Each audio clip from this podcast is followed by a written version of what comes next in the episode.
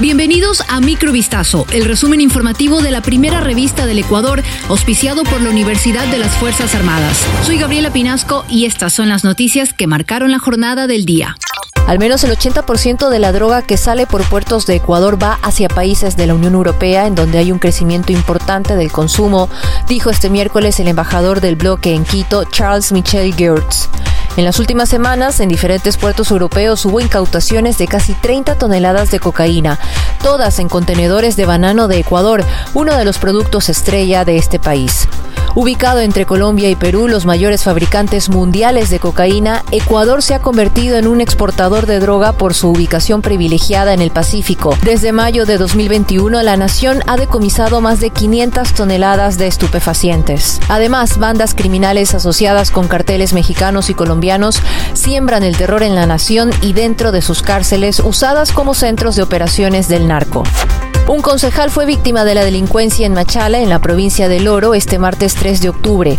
El funcionario Carlos García recorría una obra de la ciudad cuando fue interceptado por unos sujetos armados en el barrio Sauces 2. El suceso ocurrió mientras el edil conversaba con los moradores que son beneficiados con la regeneración urbana que ejecuta el municipio. Además, el concejal estaba junto a varios periodistas de diferentes medios digitales. Los antisociales aprovecharon ese momento para robarle el celular a García, así como a uno de los comunicadores presentes.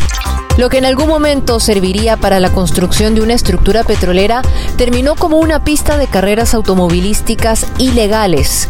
Es lo que sucede en El Aromo, en la provincia de Manabí, en donde está ubicado el terreno de la inexistente refinería del Pacífico. En redes sociales se ha viralizado una serie de videos en los que se observa vehículos competir dentro de los caminos asfaltados del terreno que tiene aproximadamente 513 hectáreas. Son las carreras conocidas popularmente como piques según un reporte de Coavisa, el último evento se realizó el pasado domingo 24 de septiembre y no tuvo los permisos de la empresa liquidadora de la refinería que está a cargo de los predios. La policía manifestó al medio que solo ese domingo estuvieron cerca de 500 personas. Tres integrantes del grupo criminal Los Tiguerones fueron aprehendidos por agentes de la Policía Nacional. En el operativo se decomisaron varias evidencias. En la cooperativa El Fortín, al noroeste de Guayaquil, se instaló la operación denominada Emperador 998 a cargo del equipo 9 de la Brigada Anticriminal. Sobre los implicados, se conoció que estarían inmersos en los delitos de robo a personas, extorsión y tenencia ilegal de armas de fuego. Además, dentro de la organización Los Tiguerones, los detenidos cumplían roles y funciones específicas para el cometimiento de delitos, entre ellos facilitando prendas policiales, artefactos explosivos y panfletos con mensajes extorsivos dirigidos a locales comerciales en varios sectores de la ciudad. Uruguay, Argentina y Paraguay serán las sedes de los partidos inaugurales del Mundial de 2030 cuando se celebrará el centenario de esta cita.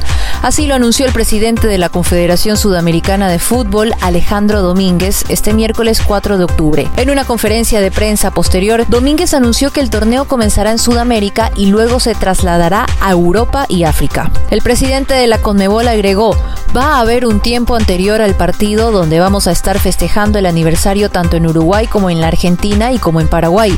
Van a haber tres inauguraciones. No son solamente tres partidos, son tres inauguraciones que se van a hacer en estas sedes, en estos países y también todos los festejos previos.